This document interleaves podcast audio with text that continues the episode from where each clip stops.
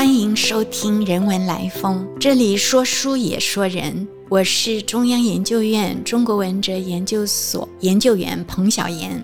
今天很荣幸请到何法比研究员来继续跟我们谈有关跨文化方法论与生活的问题。法比你好，你好，很高兴。跟小妍聊一聊。好，我们上一次聊到就是跨文化，基本上是打通古今中西的一个概念。这个概念你可不可以多说一些？我对跨文化的基本理解，甚至可以说定义，就是通古今中西东西之变。更完整的来说，就是通古今东西南北之变。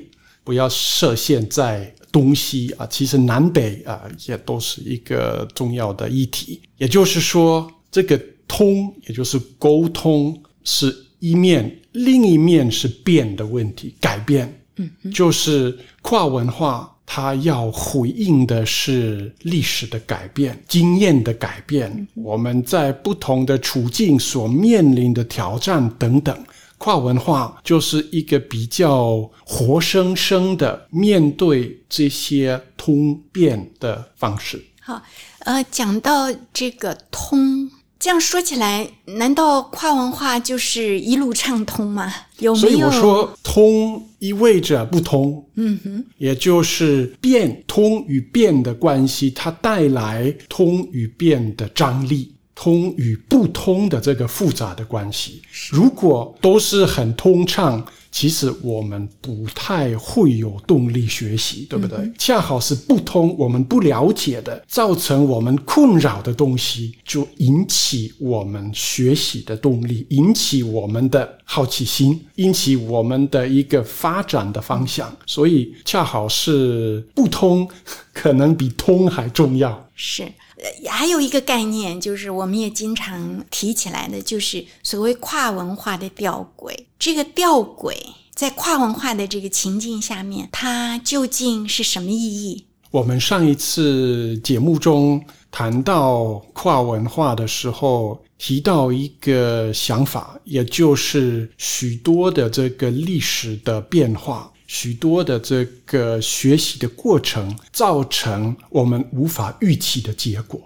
其实这个结果并不是一个目的性清晰的结果，它是包含许多的曲折。那这就是变的部分，变包含不可预期，甚至不可控制，甚至是让我们进入困境。进入很痛苦的经验的这个部分，所以吊诡比较简单的意思，就是在经验的过程中，在学习的过程中，在历史的过程中所产生的结果，与我们预期的情况是不一样的。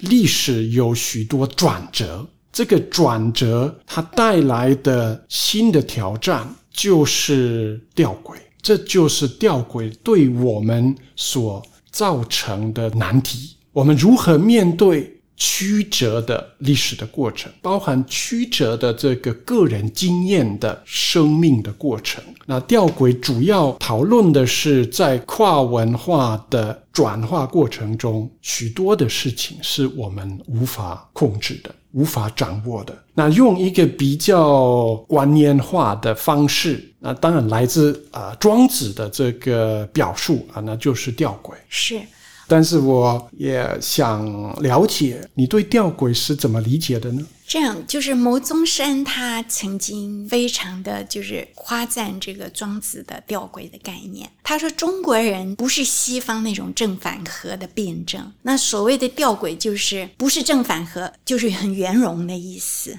不同的成分会圆融在一起。那我对这个呢，我觉得也有商榷的地方。跨文化的经验不见得会一直是很圆融的，像牟宗山讲的那样，而是不同的成分它会。会共存，然后呈现一种紧张的共存状态。那你在不同的情况下，某一个问题可能就会爆发出来。所以在跨文化的这个所谓吊诡状态当中，用英文来讲的话，就是一个 precarious accord，是一个充满不确定性的一个融合。在我看来，吊诡的一个很重要的区别观念就是辩证。嗯哼，辩证它的基本的理解，从黑格尔以来啊，就是正反合。嗯，那这个合成为一个很重要的面向。那吊诡。在我看来，就是没有合，嗯，它跟你刚才讲的有所呼应，也就是恰好没有通。所以我说，这个跨文化里面的通古今东西之变里面的这个不通，嗯，特别重要。进一步来说，把这样的一个理路用概念表达出来，那就是吊诡，嗯，就是吊诡共存。是吊诡共存，就带我们到没有办法融合、没有办法圆融的一个处境。那这个处境，我想跟庄子的思想是呼应的，也可以说跟老子的一些基本的观点，像正言若反啊，反者道之动，有所呼应。所以恰好你觉得什么东西是正常的，什么东西是正确的，那恰好吊诡的思想带你到它的反面。因为其实生活里面没有简单的东西，没有只有一面的东西。但是我们通常在认识、在面对生活的情况下，把事情简化。嗯哼。所以，我想吊诡思想、吊诡的这样的一个可以说基本的观念、基本的一个思想的方向，就是延伸了跨文化所带来的一个经验。对我来说，吊诡思想是跟跨文化的经验、跨文化转化的这个问题互相配合。那我后来对吊诡这个观念特别感兴趣，因为它就是能够透过道家思想的资源来表达出中国的经验，一个中国的所谓世界观，不是用悖论。当然，我们一般会把吊诡译成 paradox，但是我对 paradox 的理解就不是悖论，所以我故意的用庄子这个吊诡的语言、吊诡这个词汇来思考这个问题，就不要陷入辩证或悖论啊这样的一个观念。呀，我我很同意。那我觉得吊诡，假如用我们普通的话来讲，就是一种很紧张的一种共存状态。嗯，就是它不断的会产生新的概念出来，所以它的困难也也在这里。无论是我们自己的生命，或我们所处的这个时代，无论是社会、政治问题、历史的情况，如果我们从这样的一个角度来理解，其实相当困难。所以庄子。在《齐物论》里面，其他的章节里面，就是搭配着一种修养论。嗯哼，吊诡的思想，它不是一个简单的方法论，一个认识论，它需要这个修养论作为它的重要的支持。为什么需要这个修养论呢？因为恰好面对生活里面的这些吊诡共存的时候，给我们很大的挑战。给我们很大的冲击，常常是这样子，因为我们突然要面对的是我们生命中，我们一般说矛盾、不可融合的、不可调和的、不可协调的那一面紧张的这个部分。那如如何面对呢？一般的方式就是把矛盾减掉，就是化解。我们试图化解，那化解的方式常常是简化。那吊诡。恰好在面对跨文化的这个复杂性训练之后，就不是一个简单的可以化解的东西，恰好不是能够化解的不同面向之间的一个动态的关系，所以变通变的这个问题跟吊诡在这方面有一个非常紧密的连接。好，那就是说，你为什么会对这个跨文化方法论感兴趣呢？跟你个人的求学做研究的过程有什么密切的关联？我们有一个共同点，就是比较跟跨文化这个关系的思考。我也到某个研究的阶段，发现比较的这种语言啊，比较哲学啊，比较研究的这些语言。跟我所思考的问题没有办法符合，就是产生一个很奇怪的张力，就认为好像我们所面对的这种思想里面、语言里面的动态的发展。转化的这样的一个深度的问题，跟好像固定两个面向，东方跟西方是没有办法结合，没有办法用比较的研究方法来思考我所面对的情况。那我可以举两个例子，我自己的研究过程中，一方面是儒家。新儒家的这个研究，就带我到一个我自己感觉很困惑的经验，因为我来到台湾要学习的是中国哲学，古典哲学，但是我发现当代的这些新儒家的学者，他们都是做西方哲学，嗯，他们恰好做的是我不想做的，所以我在这个过程中被逼迫。去面对当代的汉语哲学是跨文化的，它是混杂的一个很复杂的状态，它不是简单的一个可以区分什么是中国，什么是西方的。所以摩宗三思想里面康德的因素如此的重要，一开始让我很困惑。我就觉得，为什么在中国哲学的当代发展里面要有康的这个因素？那另外一个例子就是法国哲学家福柯 （Michel Foucault） 的的研究，因为。在研究他的这个过程中，我发现其实欧洲也有我原来以为只有中国有的东西，也就是修养的哲学的传统。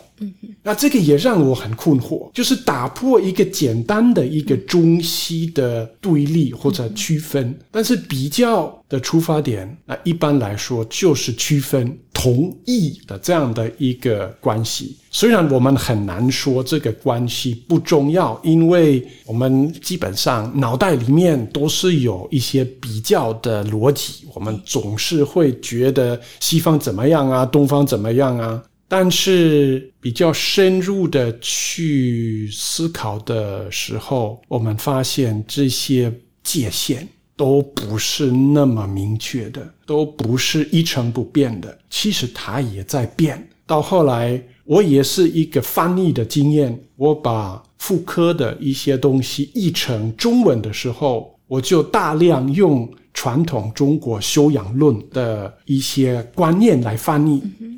你也提到这样的一个经验，例如修养啊、功夫啊这些词汇境界，这个当然一定是会引起一些争论，因为有人怀疑说，那你这个妇科是中国化的妇科，不是法国的妇科。是，那这个就是跨文化过程中我们难免会面对的难题吧？是。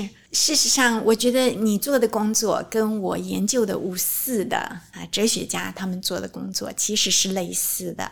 你要理解一个异文化的东西的时候，你要用什么样的语言来描绘它？那五四的这些哲学家他们的方法就是从古典中文里面找概念来对应。这个就是为什么就是说所谓跨文化。你必须要打破你历史分歧，你不能说你做现代你不管古典，做古典你不管现在。这个是我的一个非常重要的经验，因为在欧洲的汉学或者我比较熟悉的这个德国汉学里面，就分哪些人做现当代的，哪些人做古代的。嗯，然后我后来发现这样的区分就是一个障碍，是一个巨大的障碍，是障碍我们的思考。对。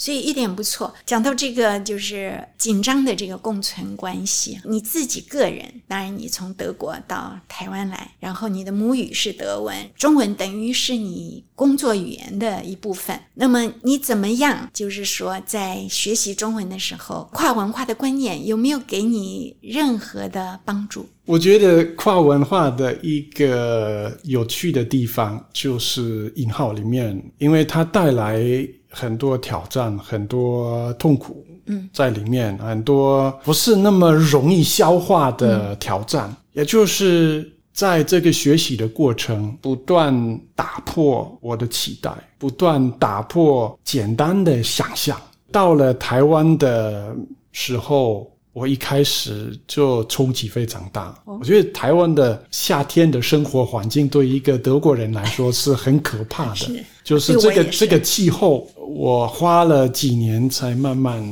适应了。这不只是一个生活环境的改变，其实可能对学者来说，更重要的是我们如何调整我们的思想，甚至调整我们的感觉。感觉是你的专长啊，就是你觉得很奇怪，在这个学习的过程中，我们不只是在一个知识的层面上学习，这是比较简化的学习方式。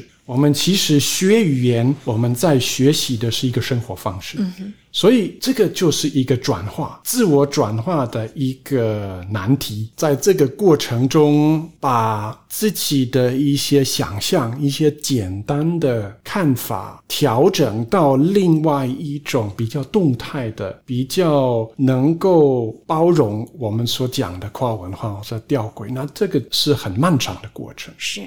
据我的了解，就是法比不只是生活融入台湾，你的整个艺术的涵养，比方说你啊写书法，比方说你弹古琴，像这些，你在德国的时候就就学吗？书法跟古琴？基本上是到台湾之后开始学。那学古琴来台湾的时候，我已经有这个想法。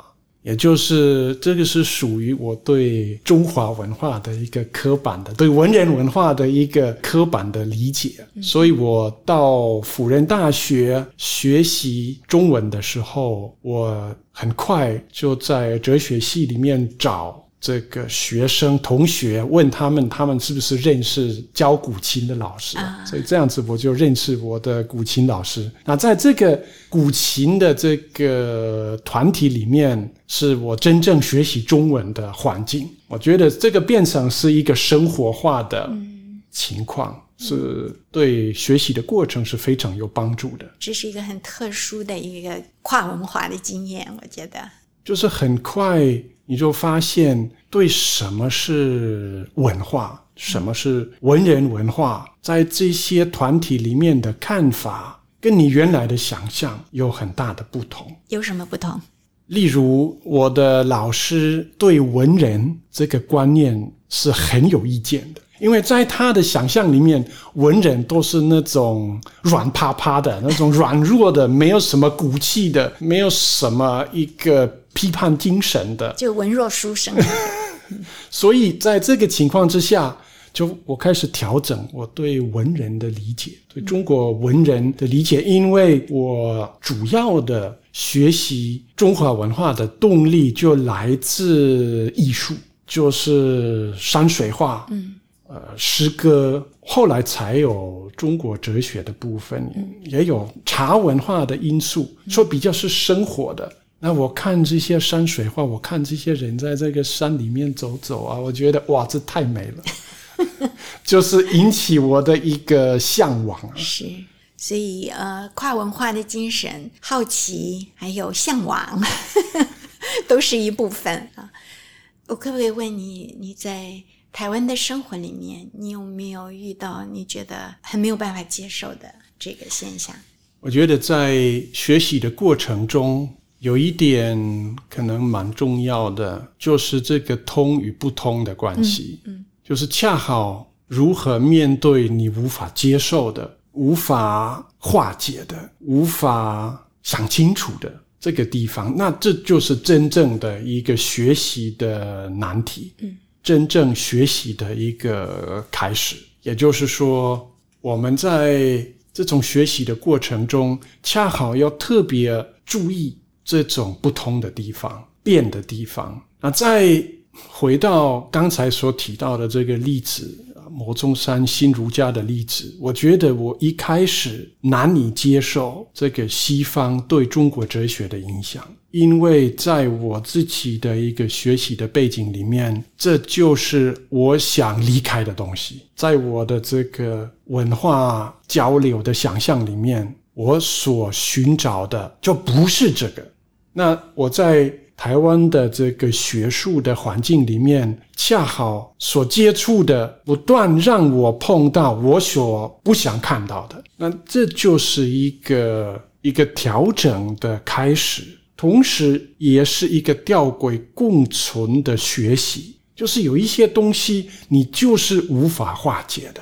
它就是一个不同立场、不同经验、不同生活方式的一个状态。我们可能有时候希望能够把这些东西变成是统一的，就是能够通到统一的一个状态，不要这些矛盾，不要这些张力。但是，我想我的一个主要的学习经验就是面对吊诡共存的这个问题。那这个现在就成为了我的一个理论的核心。我觉得，无论从所谓主体性的观念来看，所谓气化主体性、气神的这样的一个气化主体来说，形、气、神这三个面相是不能化解。气不是一，气恰好是一，又是二。在这样的一个又是形又是神，有这这个动态的关系。我现在把这样的一个用传统中国哲学的语言，这样的一个内圣，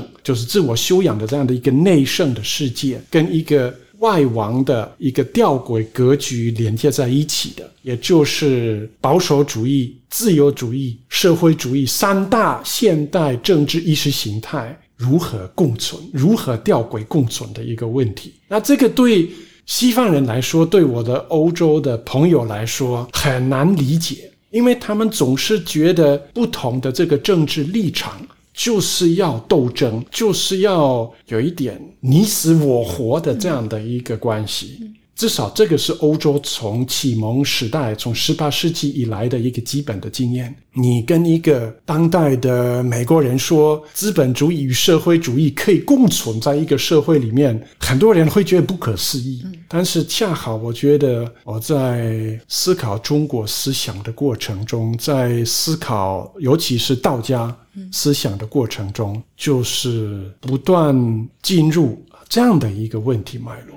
啊，这就是跨文化与吊诡思想的一个结合。有中国的学者说，因为过去资本主义、社会主义、传统的保守保守主义这些是互相斗争的，但是呢，在八九零年代中国崛起以后，突然间就是以前五四打倒孔家店，到了中国崛起后，儒家哲学又复兴了。复兴了，那对这个五四的学者来讲，这是很尴尬的，因为他们一向在骂孔家店。那你现在突然间国家政策转变了，他们就觉得他们是被批判的对象了。有人就说，这个资本主义啊、共产主义、保守主义，他们的共存的，让他们共存的这个共同的这个精神，就是儒家，儒家的精神。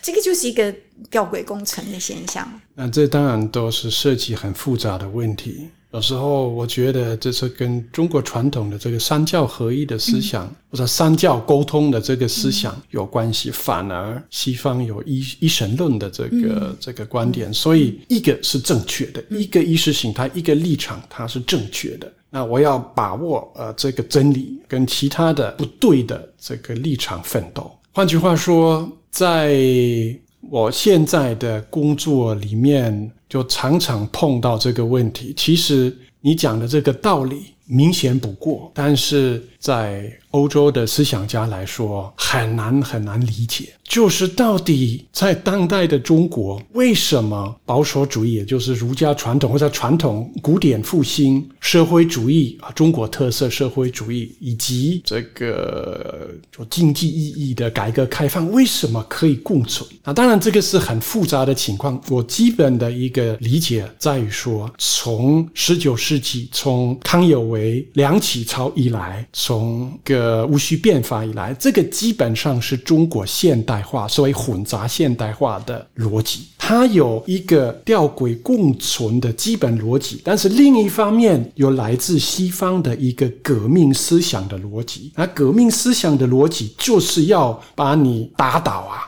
就是只有一个意识形态可以胜利。但是基本上无论是戊戌变法，或者是辛亥革命，或者是共产革命，这些单一化的尝试都失败了。到后来，只有这个吊诡共存才是一个真正的出路。这是我的一个基本的看法。是今天呃，这个收获非常的丰富。那么我们谢谢法比，也谢谢您的收听。如果喜欢我们的分享，请你按下订阅支持。如果对节目内容有任何的想法，欢迎 email 到听众信箱跟我们交流。